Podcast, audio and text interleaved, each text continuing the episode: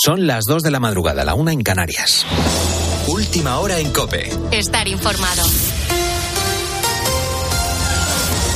Ha habido debate y Sánchez y Díaz defienden la gestión de su coalición y arremeten contra Bascal. Juan Andrés Ruber, buenas noches. ¿Qué tal, Carlos? Muy buenas noches. El debate a tres en Radio Televisión Española se ha saldado con un tono un poco más moderado que el cara a cara entre Sánchez y Feijó, con dos bloques ideológicos muy claros, muy marcados, el del candidato socialista y Yolanda Díaz por un lado y Santiago Abascal por otro. Por último, la figura del ausente líder popular planeando a ratos por el plató de Televisión Española. El bloque de la izquierda esbozaba lo que significaba un posible gobierno entre el Partido Popular y Vox. Los gobiernos del Partido Popular con Vox que estamos viendo desde el pasado 28 de mayo arrasan con los derechos. Han traicionado, han borrado y han desprotegido a las mujeres con sus leyes por muchas pegatinitas moradas que se pongan en la solapa. Unas veces cometemos errores. Basta ya, dejen de reírse de nosotras, dejen de jugar electoralmente con las mujeres.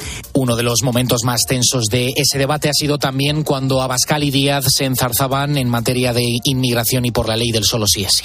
No sé, te voy a decir lo que yo señor, pienso. Señora Bascal, no se lo consiento. Cálmese, Le por estoy el amor diciendo de que, Dios. pide, que pida disculpas. Pero usted me está dando órdenes a mí, porque usted representa la hoz y el martillo. Usted representa al peor régimen de la historia de la humanidad junto con el nazismo, señora Díaz. Y están acostumbrados a hablar en esos términos y quizá con otros les valía, pero con nosotros no. Puedes consultar todos los detalles de este debate a tres en nuestra página web en cope.es. Por cierto, este jueves es el último día para votar por correo. La empresa, la empresa Correos dice que ya ha puesto a disposición de los electores el 100% de la documentación electoral.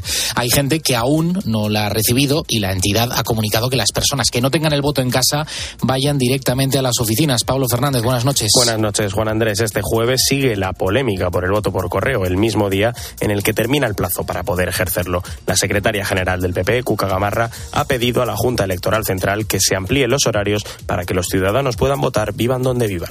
Para que todos esos españoles, esos más de 300.000 españoles que tienen su voto en estos momentos en una oficina de correos, puedan realmente recogerlo y, por tanto, efectivamente ejercer su derecho a voto. Eso es lo que en estos momentos todavía no se puede hacer. El candidato popular Alberto Núñez Feijó recupera hoy su agenda electoral. Unos dolores en la espalda, ha dicho, le han dejado al margen durante las últimas horas. Hoy mitin en Valencia, donde quieren mantener la buena tendencia de las últimas elecciones autonómicas y que ha permitido al Partido Popular formar gobierno en esta comunidad. Con la fuerza de ABC. Cope, estar informado. En la isla de La Palma, casi todos los evacuados por el incendio forestal están pudiendo dormir esta noche en sus casas. Todavía quedan por extinguir 14 puntos dentro del perímetro, pero las autoridades lo han dado por estabilizado. De momento, siguen trabajando en la zona los mismos medios aéreos y terrestres. Javier Benítez, buenas noches. Buenas noches. El siguiente paso es perimetrar el incendio, darlo por controlado y extinguido. Esto llegará en los próximos días. Los puntos activos no presentan problema alguno porque están en el interior de la zona quemada, no obstante se trabaja en ellos para apagarlos. La superficie calcinada ronda las 2.900 hectáreas, pero pueden ser menos a falta de una valoración más exhaustiva.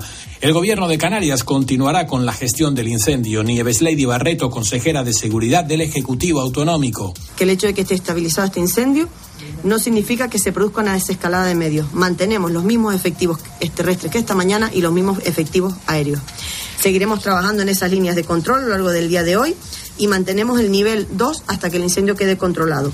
Todas las carreteras se encuentran habilitadas en este momento. Se va a mantener cerrada la vía que discurre por el interior de la caldera de Taburiente por precaución. Sigues ahora en la noche de Cope. Cope, estar informado.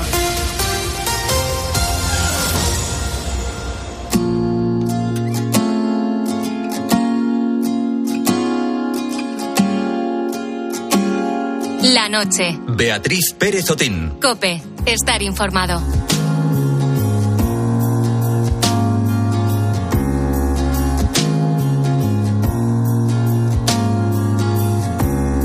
Seguimos en directo en la noche de Cope. La cadena Cope son las 2 y 4 minutos de la madrugada y ahora mismo en Córdoba hace 30 grados. Te doy este dato porque para contarte la siguiente historia nos vamos a ir precisamente a esta ciudad. En la residencia de mayores en situación de exclusión Hogar San Pablo de Córdoba no funciona el aire acondicionado. Se dieron cuenta a principios de año y teniendo en cuenta que las temperaturas de la ciudad en verano son muy altas, pues necesitaban solucionarlo cuanto antes. Buscaron una reparación básica, pero el presupuesto no bajaba de los 40.000 euros. Berta Manta es directora gerente de la residencia y ha contado en la linterna de Cope que el aparato de aire tenía más de 14 años y que necesitaba un cambio cuanto antes. La instalación del aire acondicionado pues se puso cuando, cuando se creó la residencia, ya por el año 2009, pero bueno, se ha ido tropeando con el tiempo, hemos ido haciendo cosas, han ido haciendo arreglos pero ya llegó un punto en el que no ya no tiraba más y a primeros de año pues ya no tuvimos que proponer el, cambiar la instalación completa pensando en qué hacer y en lo mucho que les iba a costar la reparación, pidieron ayudas a Caritas Diocesana de Córdoba. Fueron ellos los que decidieron abrir una campaña para pedir precisamente financiación para repararlo. Cuando nos sentamos y vimos que necesitábamos eh, ese dinero y que no iba a costar trabajo conseguirlo, nos propusimos esta alternativa pues como, como, como modo también de llegar a la sociedad en sí y que supieran realmente cuál era la necesidad que teníamos y bueno, se demuestra una vez más que España es muy solidaria y tan solidaria, porque la sorpresa les llegó cuando en solo un fin de semana ya habían llegado al objetivo. Gracias a influencers y a la ola de donaciones, llegaron a los 40.000 euros en tan solo tres días. Claro, Berta no daba crédito cuando se enteró. Yo esto no lo esperaba, ni mucho menos. Para mí fue una, ha sido una sorpresa, ha sido un fin de semana súper intenso de, emociones, porque decías que es increíble cómo, cómo podemos llegar a esto, cómo, sí, lo, lo hemos hecho público y cómo todo el mundo se ha sensibilizado y se ha, empezado a, a mover, ¿no? Como te puedes imaginar, a muchos de los mayores de la residencia pues les cuesta utilizar las nuevas tecnologías, pero este fin de semana se han modernizado más que nunca porque estaban todos enganchados al móvil pendientes de cómo avanzaba la campaña. Araceli Martín es una de las residentes, tiene 88 años y ella, pues lógicamente, está emocionada con lo que ha pasado. Ha sido de locos, de verdad. Mira, mirábamos el, los móviles y pensábamos, pero ya van por tal, van por cual y cuando vimos lo que pasaba nos quedamos helados, de verdad. Y es que no es para menos. En un principio habían pensado aguantar este mecenazgo, el crowdfunding, durante 60 días, pero es que en solo seis ya suman 3.000 euros más de lo que necesitaban. En total han sido 2.500 personas las que se han solidarizado con la residencia y ahora todos los de la residencia están más agradecidos que nunca con ellos.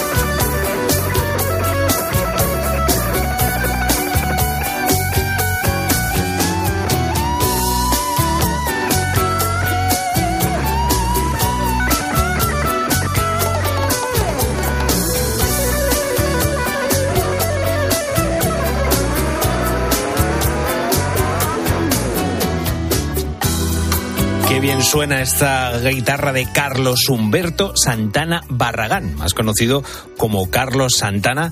Le estamos escuchando porque precisamente hoy, 20 de julio, cumple 76 añazos. Es, bueno, uno de los guitarristas más importantes de la historia del rock. Pero ojo, que empezó tocando la trompeta y el violín. Empezó con la guitarra gracias a su padre. Eh, fue líder de la banda Santana que despuntó pues bueno, en el concierto que dieron en el Festival de Woodstock en el año 1969 y luego comenzó su, su carrera eh, de otra manera diferente, en solitario. En el año 99 publicó Supernatural, un disco con el que consiguió remontar precisamente su carrera y volver a ser la estrella que fue en los años 70. Y a este disco precisamente pertenece la canción que estamos escuchando, Corazón Espirado, junto a Fer Olvera, líder de la banda Maná. Con esta canción abrimos esta segunda hora de programa. Somos La Noche de Cope. Soy Carlos Márquez y aquí te estoy acompañando una madrugada más a este lado de la radio. Y ojito porque esta noche tenemos la visita del doctor Darío Fernández. En La Noche de Cope va a pasar consulta aquí y nos va a hablar, por pues uno de un tema muy importante en esta fecha. En este caso, los medicamentos y los viajes. Si estos días vas a coger un avión para irte de viaje o si te vas de vacaciones y quieres tener el botiquín a punto, bueno, te decimos que, que te quedes un ratito con nosotros porque va a estar con nosotros en la noche de Cope.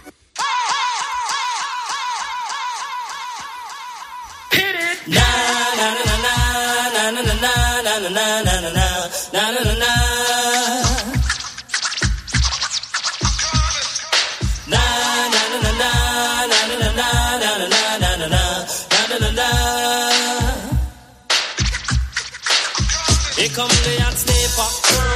I'm the lyrical gangster. Big up the crew in the area. Still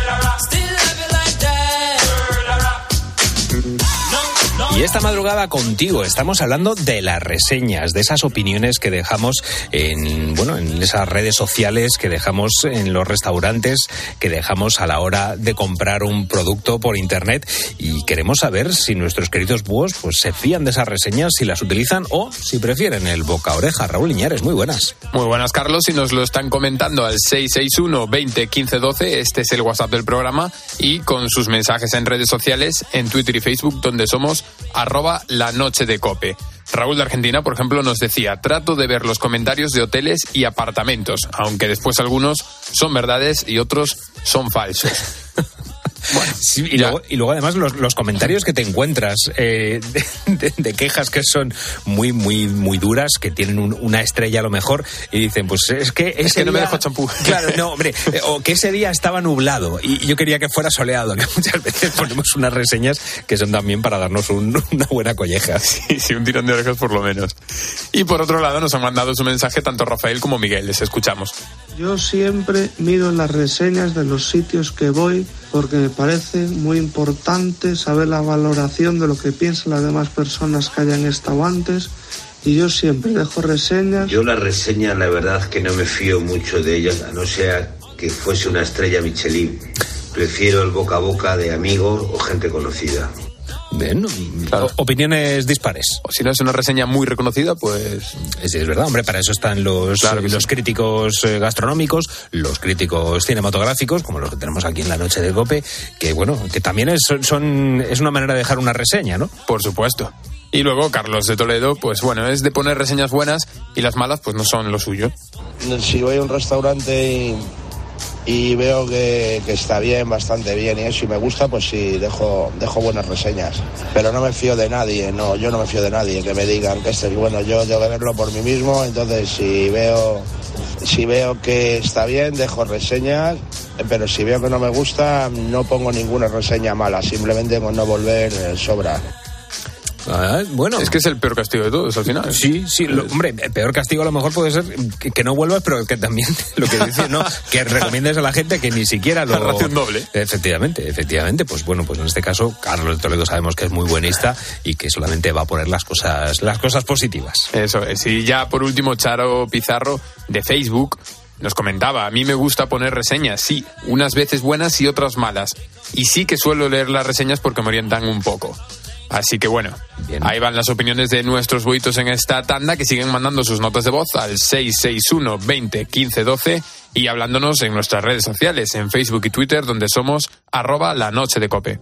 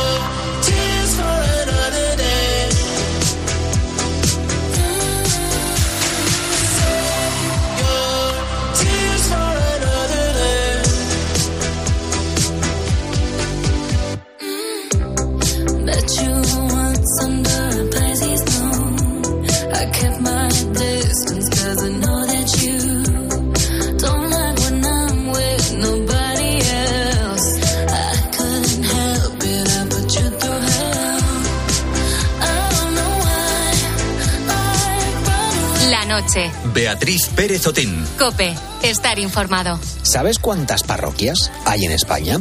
Según datos de la Conferencia Episcopal Española, hay casi 23.000 en nuestro país. ¿Y sabes cuántas de ellas están conservadas? Pues fíjate, según la Asociación Hispania Nostra, existen 400 monumentos religiosos en ruinas. Uno de ellos es del que te voy a hablar esta madrugada y es el retablo y el reloj de masa.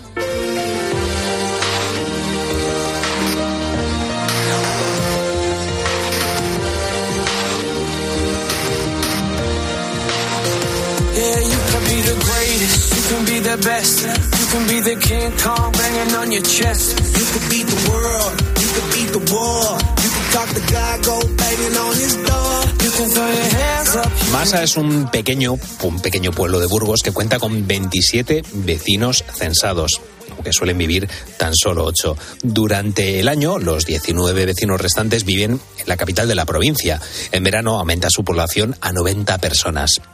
El retablo y el reloj del campanario de su iglesia están en peligro y necesitan reunir casi 60.000 euros. Somos siete vecinos en el pueblo. Nos hemos unido para restaurar el retablo y el reloj del campanario a través de una campaña de crowdfunding. Acabas de escuchar a Joséchu de Miguel, uno de los siete vecinos de este pueblo burgalense de Masa. Joséchu tiene 65 años, se jubiló hace seis meses, él nació en Masa y como muchos habitantes se fue a vivir a Burgos, aunque se quedó empadronado donde nació. Ahora, una vez jubilado, pues ha vuelto a su pueblo de origen y Masa depende del Ayuntamiento de Merindad de Río Ubierna. Joséchu es el presidente de la Junta Vecinal de Masa, compuesto por esos siete vecinos que tiene el pueblo. Buenas noches, Joséchu, ¿qué tal estás? Hola, buenas noches. Muy bien. Bueno, eh, estáis eh, queriendo recuperar ese retablo y ese reloj que hay en masa y la pregunta, pre- la primera pregunta que te quiero hacer es, eh, bueno, te voy a pedir que hagas un ejercicio que en radio puede ser un poco, un poco complicado, que es que nos describas ese retablo y ese reloj, cómo son y cuéntanos sobre todo en qué estado están. Bueno, pues el retablo es eh, el retablo principal de la en Nuestra Señora de la Asunción de la iglesia de Masa. Entonces es un retablo es barroco, eh, no es bien de interés eh, cultural, por lo tanto no podemos optar a ciertas ayudas, pero es un retablo muy bueno porque tiene cinco calles jalonado con seis columnas salomónicas. En el centro preside la, una imagen de la, patrona, Nuestra Señora de la Asunción, y a izquierda y derecha está San Pedro y San Pablo con gran solemnidad. Y después tiene varias eh, imágenes y también tiene tablas muy buenas. Como es barroco, está decorado con motivos vegetales, eh, principalmente fruto de la vid. Lo que pasa que es un retablo que es del año 1684, nunca se ha hecho nada, está desencajado, está una zona que está a punto de desplomarse y las carcomas y los xilófagos han trabajado muy bien ahí porque está Sí. muy estropeado. Oye, pues la, la descripción ha sido ha sido perfecta. Yo ya me lo he estado me lo he estado imaginando y oye, pues oye, es que no es nada fácil intentar transmitir a los a los oyentes cómo es algo simplemente a través de la de la descripción. Entonces, en este caso, el Estado, ya lo estabas diciendo, es un retablo de 1684, no ha tenido ninguna obra de mantenimiento. Claro, yo eso entiendo que, que no es simplemente una, una cuestión estética, sino una cuestión de seguridad, por lo que intentáis eh, reformarlo. Eso es, eh, lo que queremos es, eh, en principio, asentar el retablo estructuralmente y después hacer tratamientos para eliminar todas las eh, carcomas y xilófagos y después recuperar los dorados porque hay muchos que están perdidos, pero es muy bueno. Es muy bueno, sí. Eh, si mal no tengo entendido, son casi 60.000 euros eh, el total para hacer esa, esa restauración, unos eh, 50.000 en el retablo y 9.000 para restaurar el, el reloj. Y habéis creado una campaña de crowdfunding. Eso es. Eh, hace ya eh, muchos años estábamos ahí los vecinos, eh, el retablo está mal, eh, esos comentarios que hacemos en el pueblo, en el bar. Claro. Y esta vez dijimos, bueno, vamos a, vamos a empezar. Eh, lo que hicimos crear una asociación, Reanre Páramo de Masa, eh, con el objeto de poder optar a ayudas oficiales, que si no, no se puede. Y eh, después lo que hemos hecho ha sido pues hablar con el arzobispado, porque son los propietarios, y ellos nos tienen que dar el permiso de intervención. Eh, ahí no tuvimos problemas, nos lo dieron pronto y nos han asesorado, etcétera. Después hemos ido trabajando pidiendo ayudas a Deco Bureba. Adeco Bureba es un organismo que transmite eh, ayudas oficiales, haciendo unas memorias, una documentación, a Diputación, eh, la campaña de micromecenazgo y después los vecinos que están respondiendo muy bien. Y bueno, actualmente tenéis 32.000 euros. La campaña termina, eh, nada, en apenas una, una semanita, el próximo 25 de, de julio. Eh, necesitáis todavía 26.000 euros para conseguir esa, esa restauración del retablo y del reloj. Eso es. Eh, en- eh, como has comentado, en- eh, Masa es una junta vecinal que pertenece a la Merindad Rivierna. Entonces, eh, como aquí nos conocemos todos de, de toda la vida, el alcalde pedáneo pues ha pedido una ayuda a Diputación que nos han concedido y estamos encantados. Estamos encantados porque nos han conseguido el máximo eh, de la provincia de Burgos, 10.000 euros. Entonces, eh, ya nos falta menos para Qué bien. conseguir el objetivo. Pero además, dentro de esas aportaciones, eh, ha llegado incluso desde Canadá. A mí me, me ha llamado muchísimo la, la atención cómo, cómo se han hecho eco, quién está en Canadá para que se haya hecho eco de esta restauración del retablo de, Sí. de masa y del reloj. Pues eh, la eh, España Nostra pues difunde eh, por la red estos proyectos y nuestra sorpresa fue que nos recibimos una, una donación de una persona que no conocemos de Canadá, otra persona eh, de, de Irlanda y otra de Letonia. Caramba. Entonces estamos muy contentos y porque lo que hemos hecho también para intentar mm, eh, hacer muy atractiva la campaña, hemos implantado un sistema de, de apadrinamiento de imágenes, el retablo, el pendón, poniendo unos precios. Y ha sido, ha sido curioso porque lo más importante, que tenía un precio más elevado, eh, lo hemos, se han apadrinado muy al principio de la campaña. Qué bien. La gente se ha volcado, se ha volcado con nosotros, sí. Claro, eh, no, no podemos olvidar que, que estamos hablando de, de un pueblo, eh, Masa, que es eh, tiene ocho habitantes, sois solo ocho vecinos. Eh, claro, ¿cómo, ¿cómo estáis viviendo vosotros? Porque es, es, una, es un hito bastante, bastante importante el conseguir, bueno, es un reto importante, pero veis que está dando sus frutos. ¿Cómo lo estáis viviendo ahí en vuestro pueblo? Eh, Pues el proyecto lo estamos viviendo muy entusiasmados todos, toda la gente, porque, eh, como he dicho anteriormente, estaba el retablo en tal mal estado y toda la gente estamos ahí pendientes. ¿no? En stand-by teníamos esa idea hasta que ahora hemos decidido pues lanzarlo y empezar. Entonces, la verdad que la gente se ha volcado. Eh, eh, la gente que vive todo el año somos pocas personas, pero eh, Masa es uno de los pequeños pueblos que a raíz de la eh, desarrollo industrial de provincias limítrofes, de País Vasco, eh, Asturias, Madrid, Barcelona, pues se marchó mucha gente de aquí. Aquí se vivía de la agricultura y ganadería y se ha marchado. Pues toda esa gente desde fuera ha respondido fenomenalmente. Fenomenalmente. Ha cogido apadrinados, ha hecho donativos. Bueno, ha sido. Es, emocionante. Lo estamos viviendo con mucha ilusión. Bueno, el verano es un momento en el que los pueblos vuelven a, a- a tener vida, a tener pulso. Es un momento en el que, pues bueno, pues muchos vamos eh, en vacaciones al pueblo a ver a nuestros familiares. Es junto con las Navidades uno de los momentos en los que los pueblos pues vuelven a tener eh, calor y en esta época del año nunca, nunca mejor dicho. Eh, claro, yo no sé si esto puede también ser un, un- reclamo porque consiguiendo esto también sería un, un atractivo eh, turístico para, para, vuestro, para vuestro pueblo. No sé si estáis recibiendo ahora muchas visitas de, de gente de, bueno, que, que vuelve precisamente al pueblo en, en verano y cómo están viendo esta iniciativa. Sí, pues como he dicho anteriormente, pues la gente ha respondido muy bien y todavía no terminado la campaña. Y Una vez que termine, tenemos un programa para, eh, para agradecer a toda la gente que ha dado un donativo, desde una tarjeta de agradecimiento a pues eh, a que ha padrinado pues el retablo, por ejemplo, se hace en cuadro personalizado. En este pueblo es pequeño, pero hay artistas. Tenemos una persona que pinta acuarelas y le vamos a dar una acuarela de, de esta persona. Y eh, hemos establecido un nivel de, de precios a partir de 450 euros.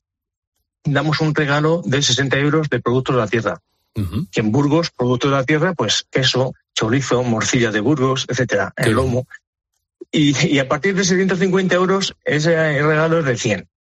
Además, eh, además que todo esto pues tiene una eh, importante desgrabación fiscal. Sí, claro. Por ejemplo, eh, una persona que dé un donativo de 150 euros tiene una desgravación fiscal del 80%. Bueno. ¿Eh? Pues es que son todos beneficios. Son todos beneficios. Todo, sí, todos beneficios, eso es. A partir, a partir de los a partir de los 150 euros la desgrabación es del 35%, que estaba bien, está bien. Y José Chu, te quiero preguntar por último por el reloj, porque estamos hablando de, ese retablo del año 1864, 1684, eh, perdón, y, y, te quiero preguntar por el reloj, porque queréis hacer algo también muy curioso con el reloj. Cuéntame. Sí, el reloj eh, es un reloj mecánico muy antiguo, es de principios del siglo XX. Es, mm, es mecánico, como digo. Eh, han venido empresas para hacer una valoración y está muy estropeado.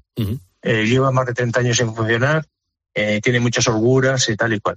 Entonces, lo que hemos hecho en, en, esos presupuestos, nuestra primera intención era repararle. Claro pero nos costaba más que tratarlo. Entonces lo que hemos decidido ha sido poner un reloj electrónico.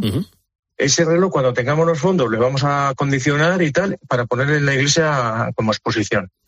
Sin embargo, la esfera, que es lo que se ve exteriormente, que es de, de 12 láminas de cobre batido esmaltado al horno, que es muy bueno, hemos encontrado una empresa en Burgos que lo restaura.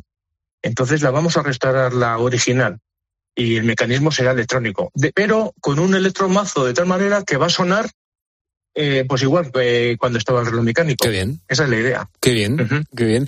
Eh, pues José Hecho, por último, ¿cómo podemos, cómo puede la gente colaborar con este, con este proyecto de crowdfunding, con este mecenazgo, para, bueno, pues para hacer que, el pueblo de Masa recupere ese, ese retablo y el reloj? Pues la gente puede colaborar eh, a través de la página web de España Nostra, que está en nuestro proyecto, y desde ahí se puede hacer un donativo. Tenemos establecido desde 10 euros al mínimo hasta lo que se quiera, ¿no? Y ahí tenemos establecidos los, los regalos que damos a la gente que dé por cierta cantidad de dinero. A través de eso es lo más, eh, sí, es, lo mejor, funciona bastante bien. Pues José Chu de Miguel, vecino de Masa, eh, uno de los impulsores de esta campaña de crowdfunding para conseguir que el pueblo de Masa recupere ese retablo y el reloj. Muchísimas gracias por contárnoslo en la noche de COPE. Muchísimas gracias a ustedes. Bueno.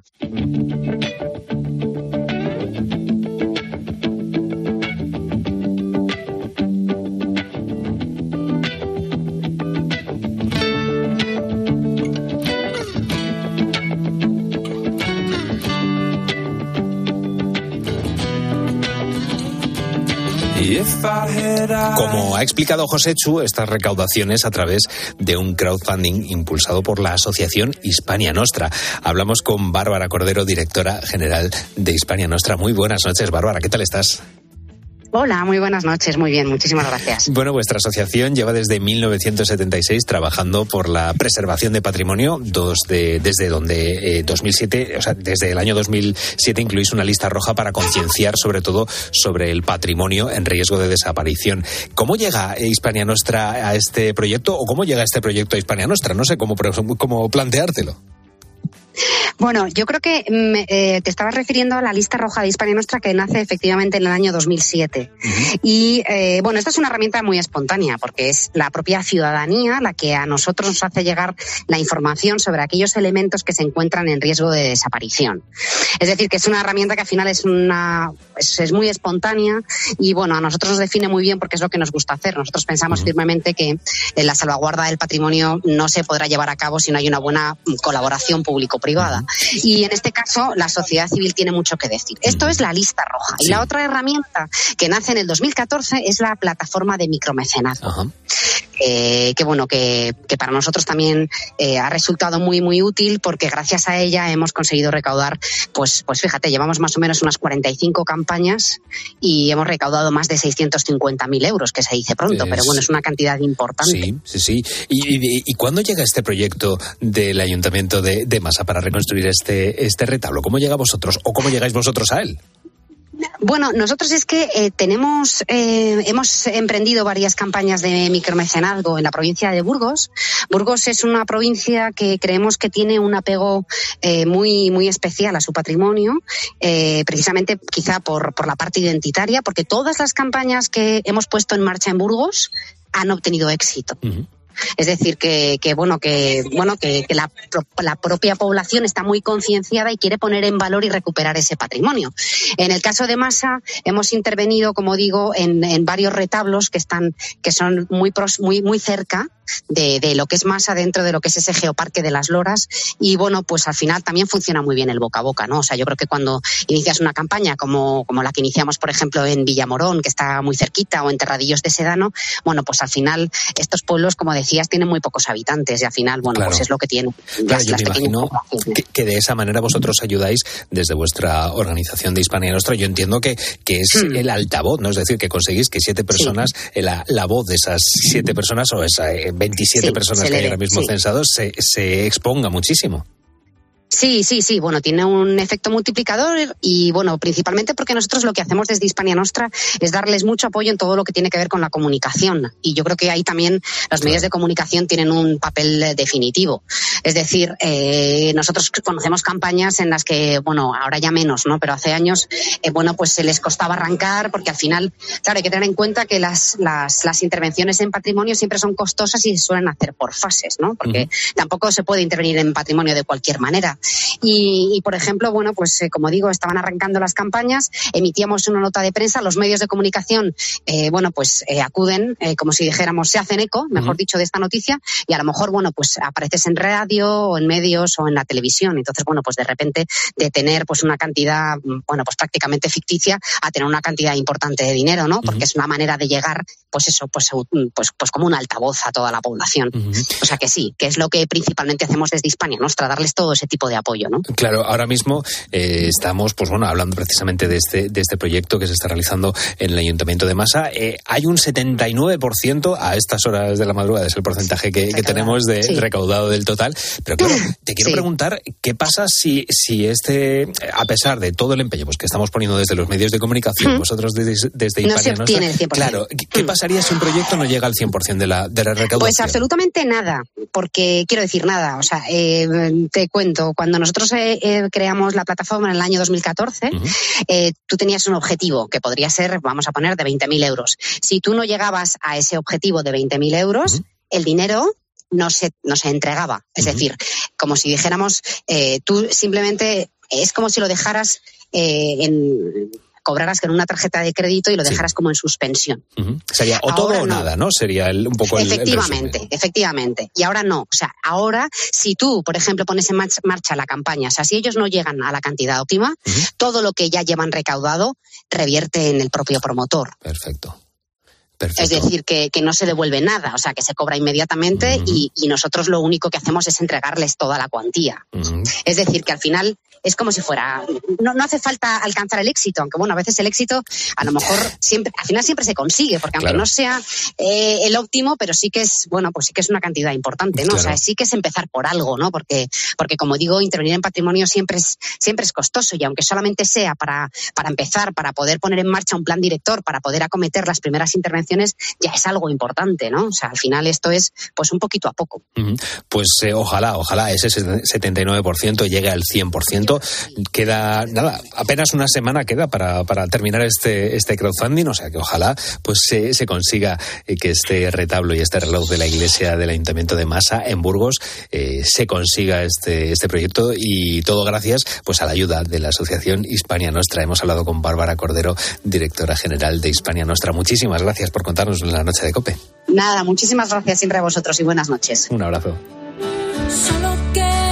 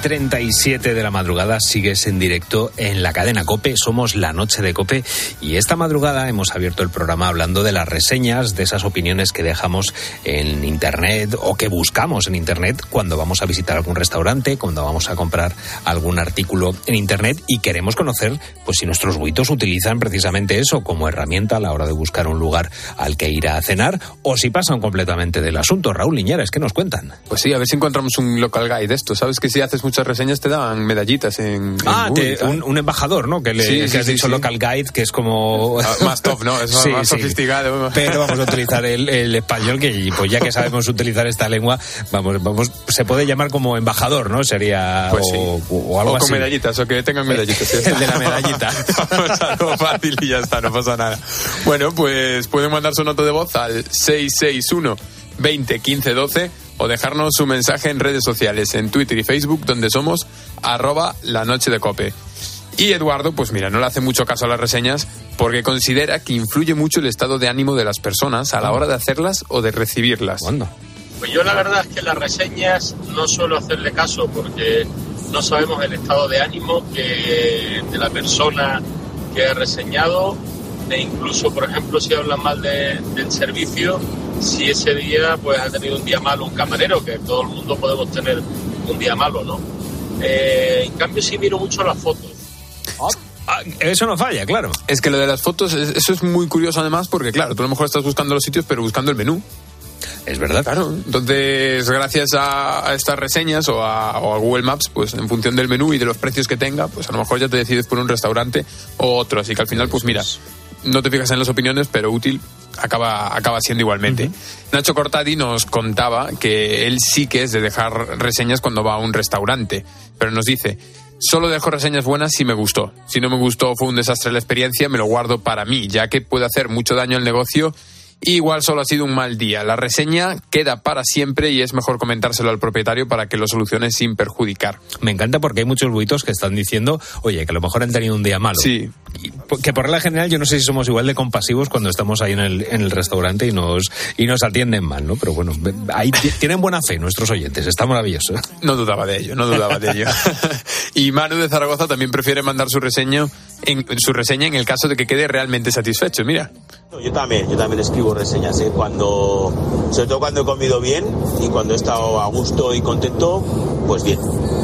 Ahora si comes normal, pues para poner nada, normal, ni frío ni calor, pues para eso no pones nada. Pero sobre todo si me queda a gusto y bien y me han atendido muy bien, eso sí que lo pongo siempre. Muy bien. Pues ahora- Sí, me, me encanta lo de ni frío ni calor, pues claro, pues para eso... Pues, pues Sí, si no tienes mucho que comentar, ¿para qué vas a escribir? Si te queda Al frío, final- pues ya está, pues ya está. Aunque a lo mejor es, es interesante también de- dar esa opinión. Es que luego también está el tema de, bueno, de, de la privacidad, de cómo quedan nuestras opiniones reflejadas y que sean públicas, cómo puede eso jugar a nuestro favor, a nuestra contra. Bueno, son, son muchas cosas las que, las que se tienen que contar a la hora de hacer esa, esa reseña. Totalmente. Pues ahora vamos a escuchar a Chelo, que ya sí que no es muy de, de reseñas y prefiere el boca a boca. No suelo dejar reseñas de dónde voy ni nada. Yo cuando termino voy a un restaurante y como bien o lo que sea, directamente se lo digo. Y lo recomiendo a otras personas y todo. Y me fío también de que me digan, mira, ves a tal restaurante o a tal sitio que se come bien o... Sí, me fío. Bien. Tenemos opiniones para todos los Ya está, gustos. ya hoy. está. Esto es la Hoy- noche de cope. Así son nuestros oyentes. Y Sí, a mí sí. me encanta. Sacamos las cartas y hay de todo. Así que nada, pueden seguir mandando su nota de voz nuestros oyentes al teléfono 661 20 15 12 y dejar sus comentarios y mensajes en nuestras redes sociales. Recordamos que estamos en Facebook y Twitter y somos arroba la noche de cope. Figure me out. Last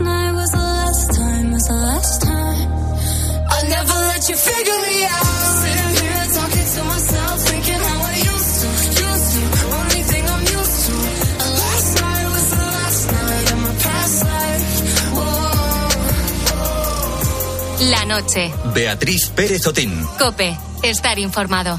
En este momento del año muchas personas están de vacaciones y otras tantas están a punto de empezarlas. Esto es un hecho. Viajar hacia ese lugar en el que vas a descansar y desconectar es un auténtico placer, pero ojo, que durante las vacaciones podemos caer enfermos y debemos estar preparados para cuidar nuestra salud.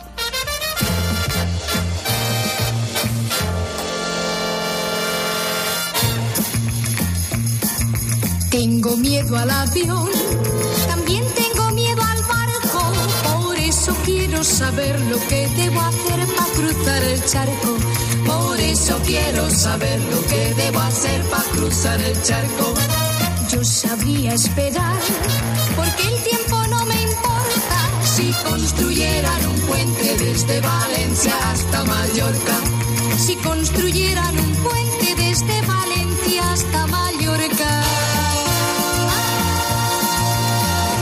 Será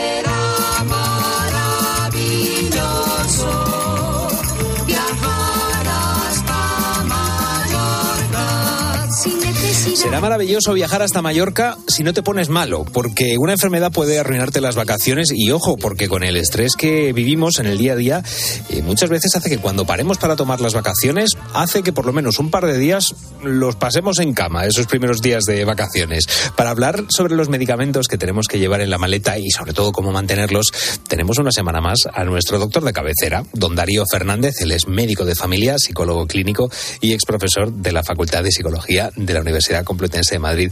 Darío, buenas noches. Buenas noches. Eh, nos pueden fastidiar. Eso es, es verdad que Sí, muchas sí, veces sí, nos pasa, ¿no? Estamos siempre a tope, a tope de estrés y terminamos y no sé si bajan las defensas o qué pasa. Es que el viaje es un riesgo, es una aventura y se trata de llevar adaptadas todas las condiciones y previstas todas las dificultades, todas las circunstancias para que sea lo más saludable posible. Y si vas en barco, pues habrá que llevar también algo para por si te mareas. Mareo, y claro. si tienes fobia al avión, pues llévate a lo mejor algún tranquilizante o algo, consúltalo a tu médico. O sea, Claro. hay que tomar sus precauciones. La primera pregunta que te voy a hacer es qué precauciones debemos tener antes de empezar eh, el viaje. Es decir, el viaje se empieza cuando empezamos a planificarlo y dentro de esa planificación tienen que estar los medicamentos. Sí, y no olvidar meter en la maleta también un informe médico de nuestro médico con nuestra historia clínica y los medicamentos que estamos tomando. Y ahí en la historia clínica verán reflejados si somos alérgicos a algo, por si acaso nos ponemos enfermos, pues que el médico que nos atienda esté perfectamente informado. Y también antes de salir, informarte, lo mismo que te informas de eh, las condiciones climáticas que hay en el país, tienes que Claro. informarte de las condiciones endémicas, de las vacunas que necesitas sí. para, para estar en ese país, de las enfermedades más comunes, de las medidas higiénicas. Y no olvidarte también de llevarte no solamente las medicinas que estés tomando, sino a copiar también pues algún antidiarreico para evitar esa diarrea del turista, algo antiinflamatorio, algo antiséptico por si tienes una herida. Entonces es muy importante echar en la maleta además de ropa eh, esta, estas Planificar. cosas. Lo del informe médico me llama la atención porque te diría que el 90% de la población no lo hace, no lo hacemos. Sí, y además el informe médico, y si es posible, pues llevarlo en inglés. Si vamos a un país extranjero donde a lo mejor pues no puedan entender nu- nuestro idioma. Es muy importante llevar las vacunas y informarse también de qué medicamentos están prohibidos, que en algunos países está prohibido la entrada a algún medicamento. Y entonces en la aduana podemos tener problemas. Ostras, pues fíjate, una cosa a tener en cuenta, si hay alguien que mañana justo se ve de vacaciones y no, y no ha hecho esto, no le queremos tampoco chafar, pero oye, son recomendaciones que nunca vienen, nunca vienen mal tenerlas en cuenta para hacer un, un viaje. Em, claro, hablabas tú de hacer acopio de, de medicamentos, de llevarte un, un botiquín, que eso sí que tenemos que hacerlo en todos los viajes, pero ¿qué medidas debemos tener durante el viaje, eh, a la hora de que nos estropeen los medicamentos? Bien, pues es muy importante transportar los medicamentos en su blister, en su caja, ¿eh? no sacarlos en el pastillero y protegerlos de una temperatura, llevarlos a una temperatura adecuada y también evitar que se expongan a la luz del sol, porque la luz de algunos medicamentos, muchos, son fotosensibles ¿eh? y luego pueden produciendo lo que se llama fotoalergia, fototoxicidad. Si es que es muy importante transportarlos en las condiciones eh, adecuadas. Y en el caso en el que vayamos conduciendo nosotros nuestro coche, que no tengamos que montarnos en el avión, no haya aduanas de por medio, ¿qué tenemos que hacer en esos casos? Bien, pues es muy importante leerse el prospecto porque hay muchos medicamentos que influyen en la concentración y la atención necesaria para poder conducir. Date cuenta que se, se estimula, se estimula, se eh, estipula que un 5% de los accidentes de tráfico son debidos a somnolencia por la medicación y que el 25% de los medicamentos que prescribimos los médicos inciden en la concentración. Por lo tanto, y sobre todo personas de riesgo, personas mayores de 65 años, tienen que tener cuidado. Si es que leerse el prospecto y ver cómo incide eso. Y si eso incide en la, en la conducción, pues tomarnos, si es posible, la medicación al llegar a nuestro destino o si no que conduzca a otra persona. Te, quiero preguntar si crees que tenemos en cuenta esas, en general, si nos tomamos muy en serio o muy poco en serio esas indicaciones de las que nos Pues, estás hablando. eh, no es que se las tome en serio, no sé, yo creo que es una cuestión de ignorancia, de no saber, de falta de información, que quizás es una responsabilidad del médico que deberíamos informar a los pacientes. Cuidado, que usted está tomando esto y me dice usted que se va a ir a Benidorm o se va a ir a Cancún, pues eh, tenga cuidado que esto puede influirle en la- el viaje. ¿eh? ¿Y qué precauciones eh, debemos tomar una vez que hemos llegado a nuestro destino con, bueno, con esos medicamentos que nos hemos llevado para allá? Bien, pues una vez que hemos llegado a nuestro destino, si estamos tomando esos medicamentos, como he dicho que el 25% de los que prescribimos son fotosensibles, entonces cuidado de no tomar el sol si estamos tomando esos medicamentos. Y si lo tomamos, pues tomarlo con precaución, con ropa, con gorro, a la sombrilla, o sea, irnos a la playa, pero con Sí. sombrilla, con protección, incluso con fotoprotectores. Y si la medicación lo permite, pues hay unas, eh, tomar unas unidosis que hay por la noche, eh, cuando no estamos expuestos a, eh, al sol. Y luego también tener en cuenta el, el horario que hay allí, el, el uso horario, porque a lo mejor no coinciden nuestras tomas de desayuno, comida y cena con aquel país por el desfase horario. Entonces eso también habrá que, habrá que ajustarlo. Y tomar muchísimas precauciones por evitarnos eso que llamamos la diarrea del, del viajero y bueno, pues tomar, depende de los países, pues no tomar el agua del grifo, eh, no lavarse la- el- el- los dientes con agua del grifo, tomar agua embotellada, y y no, no co- un tomar, comer cogida de puest- comida de puestos callejeros que puede estar eh, con una bacteria que es la, la Escherichia coli que produce la diarrea del turista y luego, como tú dices al principio, pues a lo mejor te da la diarrea, pero a lo mejor te da la diarrea a los tres días de estar aquí o tienes alguna otra. Claro, es que eso es un- eh, me, me alegra que hayas sacado este tema, aunque sea un poco eh, escatológico, pero creo que, que es de- de- interesante hablar de él, porque yo he escuchado eh, de todo. Es decir, en el caso en el que tengamos esa diarrea del viajero, no cortarla para nada, eh, y en el caso en que lo- nos tomemos, o sea, que los medicamentos antidiarreicos no son del todo buenos para el cuerpo. Te quiero preguntar como, como médico la para que nos diarrea, cuentes tu opinión. eh, vamos a ver, la diarrea es un mecanismo de defensa que tiene el organismo para expulsar algo malo. Entonces no hay que cortar la diarrea, porque si no las bacterias se quedarían en nuestro, intestino y se Ujú. absorberían. Lo que hay que hacer es reponer las pérdidas de sodio y potasio y otros iones que provoca la diarrea.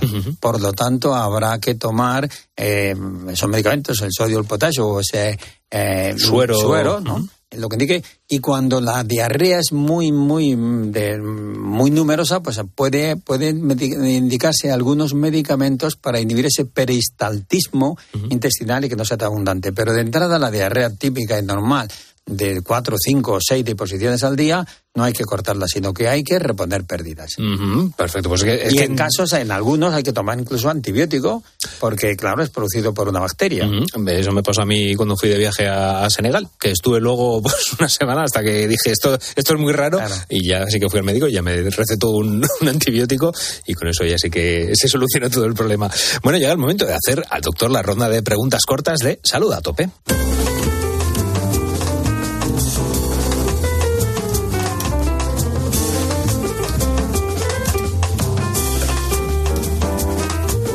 La primera pregunta que tenemos es eh, ¿qué, qué- qué consecuencia, ¿qué consecuencia a largo plazo puede tener una reacción fototóxica? Pero lo primero que te quiero preguntar es ¿qué es una reacción fototóxica? Bueno, pues mira, esos medicamentos que son fotosensibles absorben las radiaciones ultravioletas y provocan lesiones en nuestro ADN y concretamente en la piel, pues pueden producirte pues un eczema, una irritación, una urticaria, ¿eh? y pueden producirte pues una, una dermatosis. Y eso tomado, si te ocurre varias veces al año o todos los veranos, pues te va a generar envejecimiento cutáneo e inmunodepresión también. Ujú.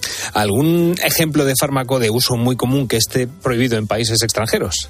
Pues mira, si te vas muy lejos al Japón, allí no lleves spray porque están prohibidos. Si te vas a Rusia, eh, los jarabes que llevan codeína, que son muy frecuentes aquí para, para la tos, también están prohibidos. Eh, por ejemplo, en las anfetaminas, que forman parte de muchos componentes antigripales, pues están totalmente prohibidos en Arabia Saudita. Y los tranquilizantes, quien no toma un diazepam de vez en cuando, un orfidal, pues en la India también están prohibidos. O sea, que debe llevar un informe donde eh, un médico te lo indique y a ser posible en estos países en inglés. No, o sea, que el, todo aquel que se va a encontrar a sí mismo en, en la India a encontrar esa paz interior, la tiene que encontrar de manera Pues si ha natural. ido porque es un poco nervioso y está tomando un tranquilizante, pues que lleva que tiene que llevar justificante. Eh, la insulina, a todos esos pacientes diabéticos, ¿la insulina puede ir en la maleta del avión? No, no puede ir en la bodega porque las condiciones de temperatura y presión pueden alterarla y así que deben ir contigo en una nevera portátil conservada.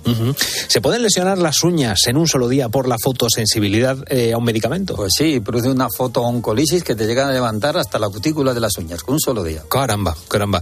Y los marcapasos a la hora de viajar, me imagino que te refieres a lo, cuando tenemos que pasar por aduanas, por controles de seguridad. Sí, estas personas que llevan, son portadores de marcapasos deben llevar un informe, insisto, en inglés a ser posible, diciendo el tipo de marcapasos y por qué lo llevan, y esto le va a eximir de pasar por el control de, de metales. ¿Qué medicamentos pueden provocarnos lesiones en la piel si tomamos el sol al ingerirlos? Pues mira, muchos, muchos. Es que, fíjate, antiinflamatorios, el, el, el naproxeno, que es muy frecuente, antidiabéticos, algunos antibióticos como la te- tetraciquilas, medicamentos antihipertensivos, antipsicóticos, la atorvastatina para el colesterol y la simvastatina que se toma para el colesterol también, pues estos pueden provocar, y también los antiepilépticos, así que hay que mirar siempre el prospecto. He escuchado el Racután también, que es para, no sé si es tratamiento para, para el acné, ¿no? para el Eso es, también es peligroso también. en ese caso. Bueno, bueno. Y en estos casos, claro, ¿qué podemos hacer para evitar que esa fotosensibilidad nos chafe las vacaciones? Pues procurar protegernos de, de ese sol con, con nuestro, simplemente con los vestidos o tomarlos pues eh, fuera de las horas en que to- eh, nos ponemos al sol, si puede ser en una dosis nocturna. ¿Y para cuánto tiempo se pueden llevar medicamentos al extranjero? Pues si estamos hablando de Europa, los países de la Comunidad Europea han convenido en que puede llevarse medicamentos para tres meses. O sea, que puedes acopiarlos y en tu receta electrónica aquí te lo dan para tres meses. Perfecto. Y la última, eh, si viajamos acompañados de nuestro perro, ¿qué precauciones debemos tomar? Pues sí, el perro también y con estos calores puede también sufrir un golpe de calor así o puede provocarnos un accidente porque se ponga nervioso, entonces hay que acostumbrarle a que se vaya adaptando a estar ahí en, en, en el coche, tomar las medidas de, de protección y por supuesto no dejarle nunca solo en el coche dentro.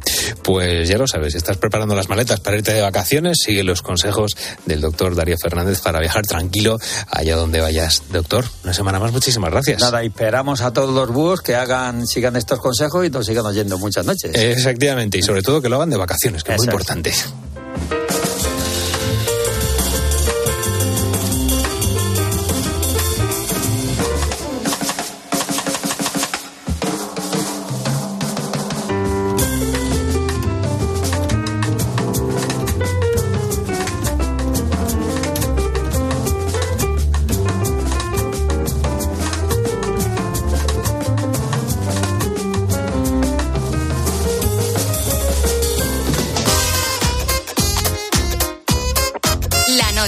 Beatriz Pérez Otín. Cope. Estar informado. Especial elecciones con Carlos Herrera y Ángel Expósito. Escúchalo este domingo desde las siete y media de la tarde. Sigue la última hora del 23J en Cope y en Cope.es.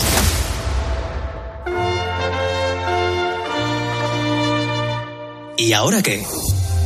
Ahora, máster universitario en radio COPE, organizado por la Fundación COPE y la Universidad San Pablo CEU, con un año de prácticas remuneradas. Porque la radio en la que crees es la radio que te lleva donde está la noticia y en la que contarás tus propias historias junto a los comunicadores más escuchados. A esta hora repasamos claves informativas. Este edificio es la suma de un montón de historias. ¿Cuánto queda ahora mismo, Máster universitario en Radio Cope. La radio en la que crees es la radio que te hará crecer. Infórmate en fundacioncope.com y en el 91 828 3930. es una voz. Hay un rayo de luz que entró por mi ventana y me ha devuelto las ganas, me quita el dolor. Tu amor es uno de esos te cambian con un beso y te pone a volar. Mi pedazo de sol, la niña de mis ojos, tiene una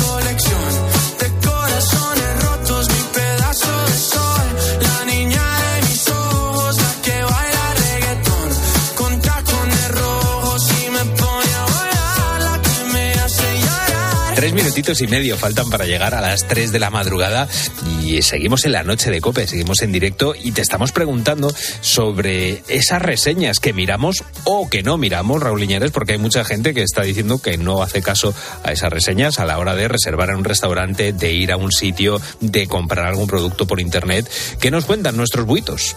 Pues mira, nos, lo, nos están contando muchas cosas a nuestro teléfono 661 20 15 12 y en nuestras redes sociales, en Twitter y Facebook, donde somos arroba la noche de cope.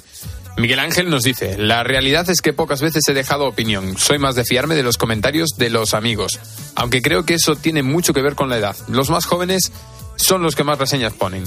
Pues, eso nos dice. Oye, puede ser, puede ser que a lo mejor sea algo que tenga que ver con la edad. Sí, incluso además como cuando pones una reseña te van dando estrellitas, Ah, pues, es- bueno. incluso está satisfactorio. Es una motivación, Es una una motivación, puede ser, sí. Rafael Pérez tampoco utiliza las reseñas, él se fía de los amigos también. Para ir a un restaurante voy la primera vez por la recomendación de un amigo. Nunca por una reseña comercial. Y después la hago mía o la desecho para siempre. Bien. Así de claro nos lo Perfecto, dice, lo tiene clarito. clarísimo. Ha quedado todo muy clarito. Perfecto, pues no hay nada que añadir. y Rosa Vázquez Muñiz nos escribía en Facebook y nos decía, prefiero la recomendación de una persona conocida ya que no soy de poner ni leer reseñas, debido a que cada uno cuenta la feria según le vaya en ella. Me gusta mucho esta frase. Qué me la frase tan bonita, sí. la verdad es que me la voy a, me la voy a quedar, se la voy a copiar si me lo permite, porque me ha gustado, me ha gustado bastante. Y ya por último escuchamos lo que nos dicen Paco y Carolina. Yo sí que reconozco que miro las reseñas antes de ir a algún sitio y tal, pero las reseñas que están muy mal redactadas o con grave falta de ortografía, no, esas no las hago mucho caso, porque considero que si, que si buscas la perfección en algún servicio para poner cinco estrellas, tú también tienes que ser perfecto a la hora de dar la crítica. Siempre me fío más de una recomendación de un familiar o de un amigo. No soy mucho de seguir indicaciones de críticos, de, de nada, ni de cine, ni de restaurantes, así que soy de las que huye un poco de la tecnología. Pues 661 20 15 12, ese es nuestro teléfono y en redes sociales arroba la noche de cope.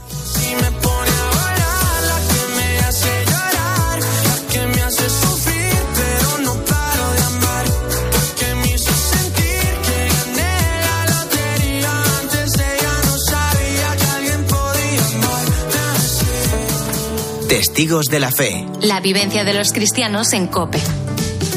Calixto Rivero, miembro de la Renovación Carismática Católica. La renovación carismática sí que es un movimiento, es una realidad de la Iglesia, una corriente de gracia ecuménica y por lo tanto para nosotros, al igual que para Dios, todo hermano es bienvenido para alabar a Dios y sobre todo cuando, cuando alabamos pues a- al mismo Dios, cuando alabamos el nombre de Jesús, pues eso lo podemos hacer todos independientemente de pues nuestra confesión, ¿no? Es impresionante, la verdad, eh, cómo se está notando pues eh, la acción del Espíritu en esta asamblea y en tantas asambleas de la renovación carismática.